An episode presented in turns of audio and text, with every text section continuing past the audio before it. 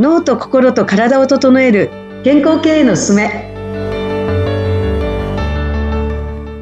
人と組織の整え師鏡てるみです。よろしくお願いします。よろしくお願いします。アシスタントの田中智子です。この番組は脳と心と体を整え健康経営のあり方について経営コンサルタントの鏡てるみさんとお伝えしていく番組です。鏡さん今日もよろしくお願いします。はいよろしくお願いいたしますよろしくお願いします。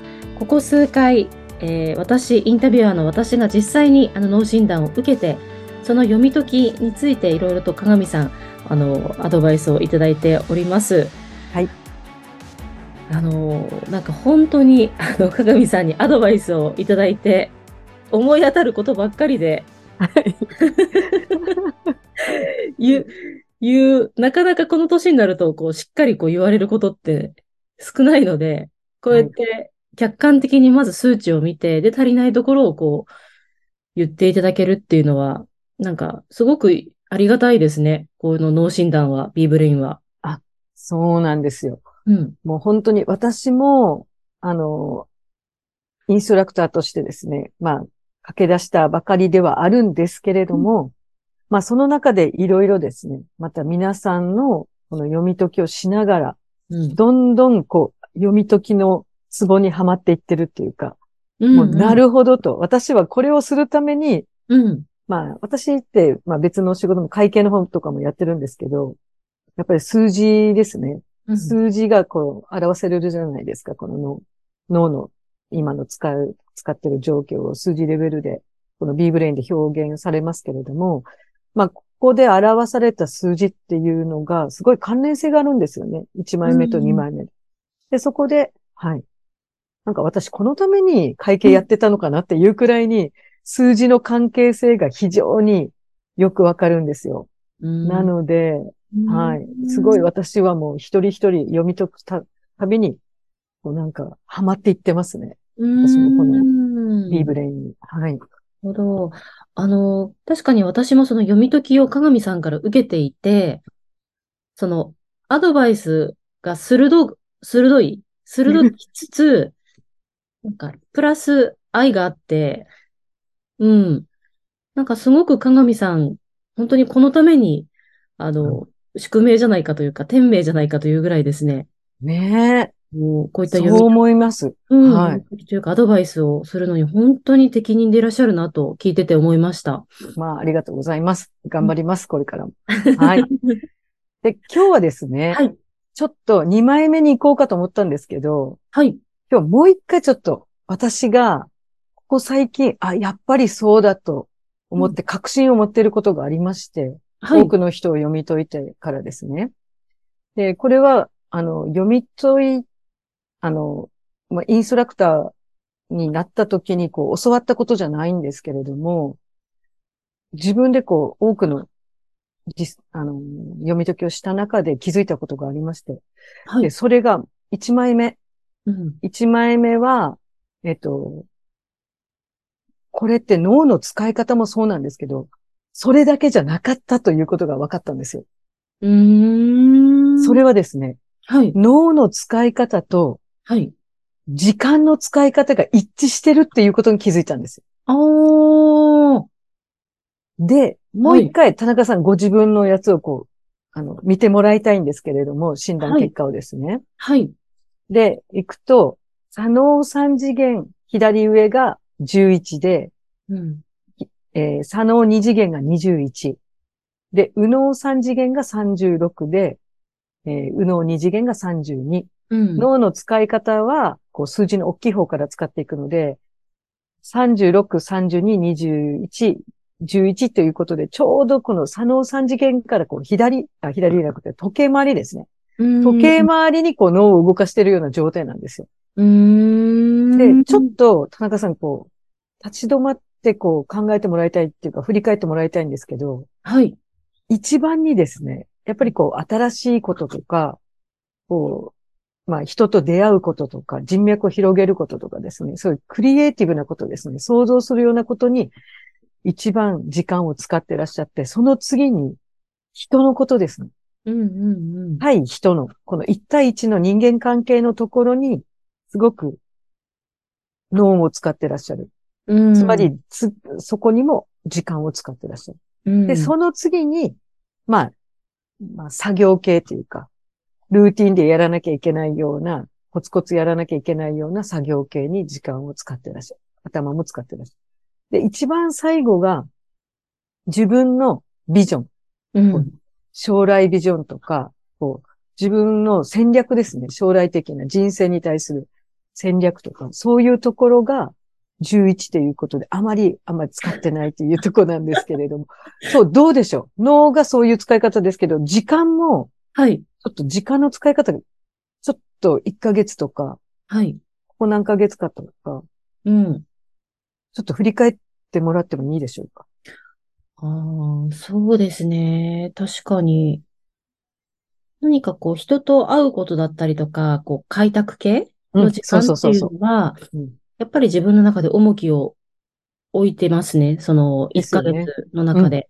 で、逆に、この4分割した左脳3次元、一番低い数値の11っていうところは、なんかこう、本当にこう自分自身と向き合うこととか、じゃあ自分のために何かご褒美をあげるとか、ん 自分の将来のために計画表を書いてみようとか、うん。そういうことっていうのはやりたいとは思っていて、もう、うん実際に行動してるかっていうとしてないですね、あんまり。すごい少ないと思います。一週間に、一週間に1時間取ってるかな、ぐらいの感じですね。そうですね。だから、うんまあ、えっと、そうですね。うん。1割ですよね。だから。1割ぐらいしか多分時間を取ってないんじゃないかなと思うんですよ。そう。取りたいのに取れないのは何なんですかね？と、そう取ってないというか。そういうことです。あの、えっと、そこも、これを見て気づいてもらいたいんですよ。あの、これって正解がないって言ったと思うんですけど、でも、田中さんに聞いたときには、このまんまでいいですか？と。この脳の使い方でいいですかっていうことをお尋ねしたと思う。まあまあ、他の方にも毎回聞いてるんですけど、思ってることとやってること。でも思ってても脳は実際使われてないわけですよね。意識されてなくて。動いて。てないんですよ、そこは。うん。で、ここにヒントがありまして、実際、じゃあウェイトを変えたいと。今、全体を100として、ウェイトをこう変えていくっていうのにあたって、じゃあどうすればそこに向く、こう進んでいくのかって言ったときには、結局時間を割かなきゃいけないと。これが一番手っ取り早い。うん。今、えー、だから、えっ、と、36。全体のを100として、えー、36%時間をその新規開拓とか、そっちの自分の営業系の方うん。に今注いでる。このことはこれでいいのかどうか。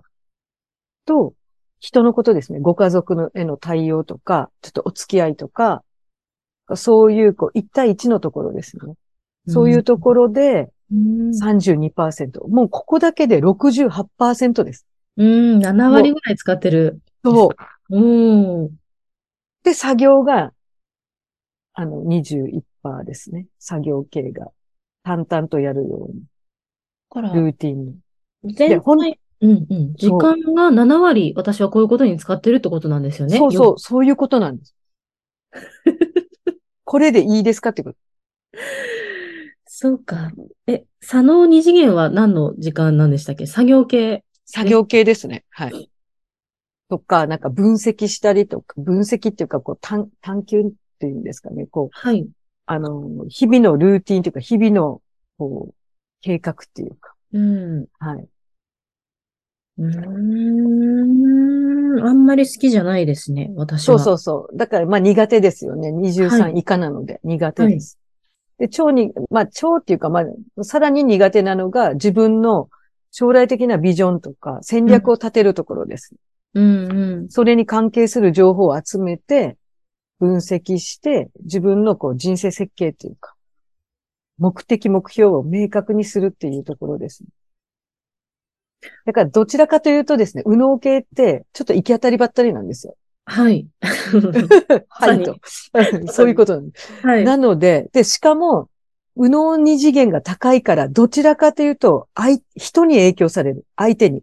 うんうんう。うんん。と、あと自分の感情ですね。その時の、あ、やりたいとかっていう、その、楽しそうとかっていう、その時のノリで結構動いて、うん、ノリとか相手で結構日々動いてるっていうところ。うーん。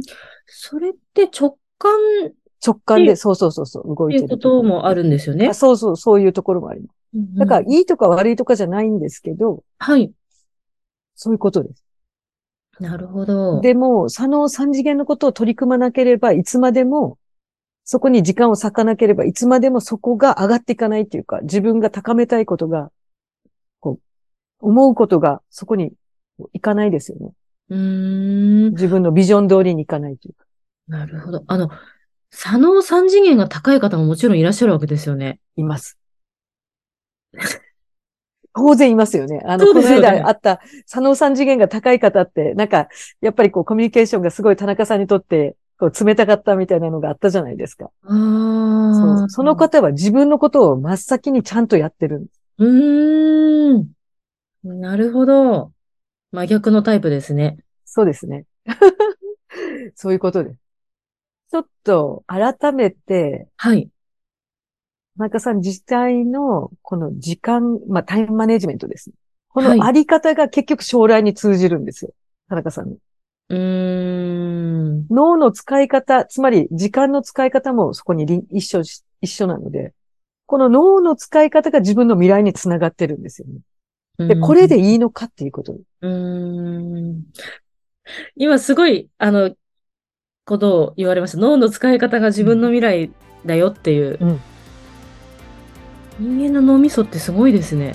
そう考えると。あ、そうなんです。これね、もうちょっと、今ちょっと時間があれなんで話せないんですけど、はい。ちょっと量子力学の領域になってくるところですけどね。ちょっとそれまたじゃあ次回そこのところを少し教えていただいてもよろしいでしょうか？はい。